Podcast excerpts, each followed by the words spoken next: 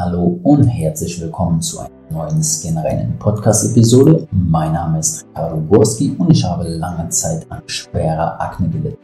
Als ich herausgefunden habe, wie ich mit bestimmten Gewohnheiten und Routinen nicht nur mein Hautbild, sondern meine Lebensqualität verbessern konnte, war mir klar, dass ich dies mit anderen Akne-Betroffenen teilen möchte. Deswegen habe ich Skinring gegründet und ich freue mich, dich heute hier dabei zu haben, denn gemeinsam sorgen wir dafür, dass auch du endlich reine Haut bekommst. Legen wir also direkt los. In dieser Episode spreche ich über Hautpeelings und wieso ich diese tatsächlich nie verwendet habe, obwohl ich an einer sehr schweren Form der Akne vulgaris gelitten habe. Und auf skinrein.de kannst du auch Bilder sehen von meiner damaligen Akne, damit du auch sicher sein kannst, wie krass die war. Und ähm, Peelings also jetzt allgemein Peelings bzw. Schälkur, manche nennen es auch Schälkur, ist das äußere Auftragen bestimmter Hausmittel, Lebensmittel oder Zusatzprodukte auf die Haut, um Akne oder Pickel loszuwerden. An sich eine logische Idee und wenn man an schwerer Akne leidet, wünscht man sich, dass das genauso stimmt und dass alles so einfach ist, ja, ich mache mal eine Haut, ein Hautpeeling und dann verschwinden alle meine Pickel. Bei manchen mag es wahrscheinlich sogar funktionieren. Also man kann Eiterpickel definitiv mit einem Hautpeeling äh, schnell entfernen,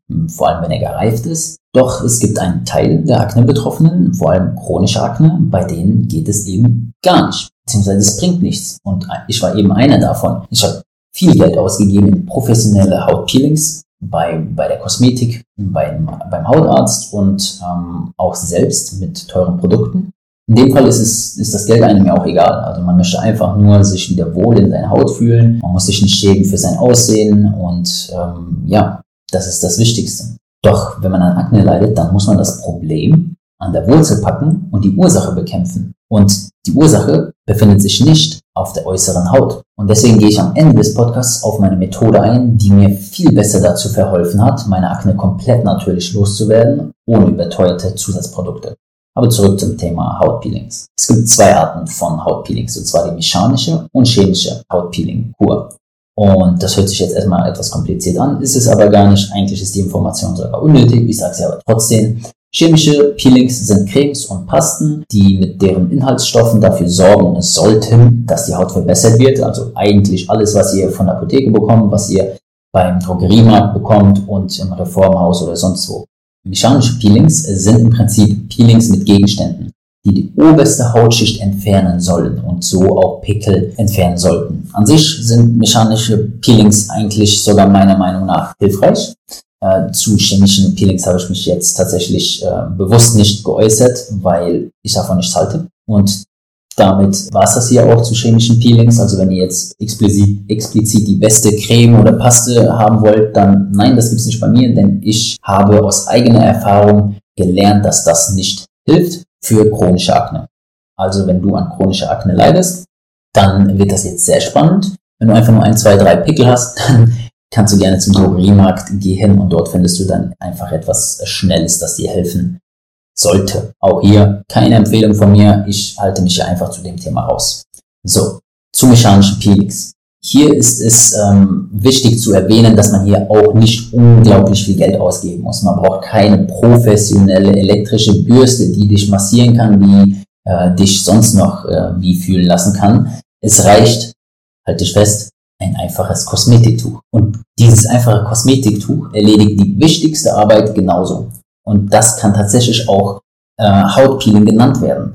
Vor allem, wenn man das so macht, wie ich es dir jetzt empfehle. Um tote Hautzellen perfekt zu entfernen, empfehle ich generell Saunagänge oder Gesichtssaunen für Leute, die keine Sauna haben oder nicht in eine öffentliche Sauna gehen möchten. Denn bei einer Gesichtssauna oder allgemein bei hoher Hitze entfernen sich die Hautzellen von, von deiner Haut. Und diese Art und Weise Pickel zu entfernen, im Gegensatz zu chemischen Peelings oder zum Ausdrücken oder sonst was, erhöht die Chance, keine Narbenbildung zu bekommen, ungemein. Also auf diese Art und Weise Pickel loszuwerden, sorgt dafür, dass du wirklich eine reine, reine Haut bekommst am Ende deiner Aknezeit, wenn du es geschafft hast, loszuwerden. Das sieht man bei mir. Ich hatte wirklich sehr schwere Akne und ich habe keine Narben. Also die meisten Leute, die mich von damals noch kennen, können sich einfach nicht erklären, wieso ich keine Narben habe. Und deswegen empfehle ich euch hier auch das Hautpeeling mit dem Kosmetiktuch und mit der Gesichtssauna. Nochmal ganz kurz, dazu gibt es auch eine eigene Podcast-Episode, aber im Prinzip kochendes Wasser in einen Topf, dann etwas Salz oder Tee dazu, Kamillentee, wie man es möchte, Handtuch über den Kopf und dann schwitzt man im Gesicht und dann mit dem Kosmetiktuch kann man die toten Hautzellen schonend reinigen. Ja, also nicht